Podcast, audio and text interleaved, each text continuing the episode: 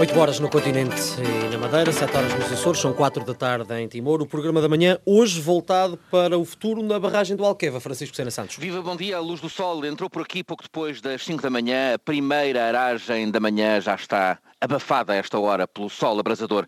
Estamos na aldeia alentejana da Estrela, numa varanda sobre a futura Albufeira, o maior lago artificial da Europa. Terá o tamanho de 25 mil campos de futebol.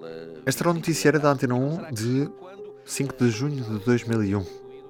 Na altura as comportas eram tinham fechado, faltavam poucos meses. Depois, o Alentejo mudou. Antes de tudo, P24. O seu dia começa aqui. Começa aqui. Ora viva! Foi há 20 anos que as comportas do Alqueva fecharam, tendo criado o grande lago artificial do Alqueva que abastece grande parte do Alentejo, uma zona que tinha uma grande escassez de água. Hoje o Alentejo tornou-se altamente produtivo, as culturas diversificaram, mas olhando para trás, como mudou este Alentejo nos últimos 20 anos?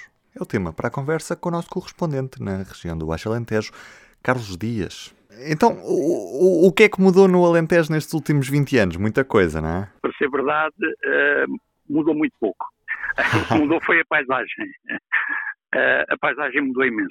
Não temos hoje o Alentejo que, que nós tínhamos, enfim, aqui há 20 anos, que, enfim, era uma, a paisagem era como ela é descrita nas histórias e na poesia que nós conhecemos, isso já não existe. Hoje a paisagem é outra, completamente diferente, e está a ser sistematicamente adulterada com mudanças no modelo cultural, tiram oliveiras, plantam amendoeiras, tiram amendoeiras, plantam nogueiras, e o uhum. espaço é, vai sendo paulatinamente ocupado por este tipo de culturas. E a natureza que nós conhecemos, do Alendas, como disse, não é? até na, montado, vai sendo invadido por, por estas novas culturas. Portanto, esta é a realidade ponto de vista paisagístico. Do ponto de vista humano, de, enfim, social, uma maior desertificação, Alqueva não contribuiu para, para que as pessoas se radicalizassem, radicassem mais nas aldeias. As aldeias estão abandonadas, praticamente, com pouca gente, sobretudo aquela da Luz, a aldeia da Luz, onde foram investidos 40 milhões de euros e metade da aldeia está vazia, as pessoas foram embora, abandonaram as casas. Uh, portanto, isto é um cenário eh, pouco abonatório relativamente ao projeto, não é? É evidente que o projeto não é só desgraças, mas de qualquer das formas, neste campo, uh, foi aquilo que observámos no percurso que fizemos no, no, passado domingo. Em qualquer dos casos, este ano que está a ser marcado por, por uma seca em, em, todo o país, as reservas de água no ainda estão com um nível bastante considerável. Ah, sim, isso é, isso é uma das, é uma das, digamos, podemos chamar uma das virtudes do projeto, é que consegue ter uma reserva de água uh, na ordem dos 80%. É muita água, uh, só que uh, para as funções que são, ou para as exigências que são colocadas ao projeto, ao volume de água que está ali armazenado, aquilo não significa o alívio que muita gente possa pensar, porque num ano ou dois aquilo desaparece.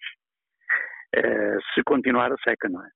Para o ano, provavelmente, se não chover este ano, para o ano de certeza absoluta que a EDI é obrigada a fazer restrições no acesso à água. Não é? Os consumos são imensos. Pá. E, a, e a realidade é que o Alentejo, ah, como disseste, mudou completamente do antigo montado para uma exploração agrícola intensiva, não é? Nós passámos a ter o Alentejo carregado de, de, de, exploração intensiva. Eh, de alguma forma, nos últimos anos, hum, houve alguma tentativa de restrição deste acesso a, a, este tipo de culturas ou continua-se a licenciar o, a, a, exploração agrícola intensiva sem, sem qualquer restrições? Pois, o, o grande problema é esse, precisamente. As pessoas, por vezes, quando surgem as conversas, oportunidades para tocar opiniões sobre isto, de facto não há qualquer restrição para o plantio de olival ou de qualquer cultura intensiva. Eles podem plantar onde quiserem, quando quiserem, da forma que quiserem. Isto é um absurdo que de facto está a revelar. Eu penso que um dia alguém vai ter que ter, vai ter que travar de certa maneira ou enfim, racionalizar mais esta forma de, este modelo cultural, porque invade tudo o que é até espaços que nunca foram cultivados. A fome de terra, nós fizemos um, o público editou aqui há uns tempos um, um trabalho em que a fome de terra é tanta que nem há, nem há espaço para as abelhas nem para os morcegos. E quando eu digo isto, abelhas e morcegos, é porque os agricultores, dada a alteração do modelo cultural, eh, até os insetos desapareceram. Aliás, até as pessoas aqui que andam de noite, andam no verão, no inverno não, isso não acontece, mas no verão, deixaram de ter os mosquitos na, no para-brisas, porque até os mosquitos desapareceram pela, pela intensificação dos, de, enfim, da, das desinfestações que são feitas no, nas, no, no, nos olivais e nos amendoais, não é? São de tal forma intensas que tudo o que é insetos desaparece, morre. Portanto, para, para que as, as, árvores não sejam sujeitas às pragas que possam. Porque os investimentos são, são elevadíssimos no, no, numa cultura desta natureza, não é? É na casa dos centenas de milhões de euros plantar 200 ou 300 hectares deste tipo de olival. E isto uh, requer cuidados muito especiais para não se ter uma quebra no, no, enfim, na, na produção que, que, possa colocar produtor na falência, com toda a certeza. Daí isto é um ciclo, é um ciclo vicioso, não é? Quanto mais desinfeta, mais produzem as, as resistências da, enfim, da natureza, a natureza acaba por vencer sempre, não é? E depois aumenta-se a desinfestação e, e pronto.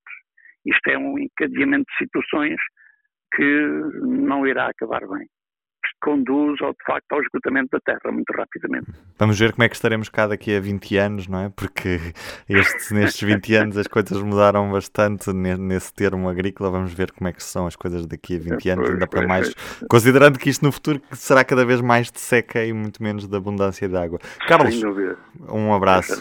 Foi o Carlos Dias e hoje ainda temos tempo para olhar para a primeira do público prejuízos no Serviço Nacional de Saúde reduzidos para metade no primeiro ano da pandemia. Mesmo com a subida de gastos com pessoal e equipamento, o Serviço Nacional de Saúde fechou 2020 com um saldo negativo de 287,7 milhões de euros. São menos 59% do que no ano de 2019. Ainda a igualdade de género, na PSP só 10% são mulheres, no CEF há quase paridade. Eu sou o Ruben Martins, do P24 é tudo por hoje. Tenham um bom dia e até amanhã. O público fica no ouvido.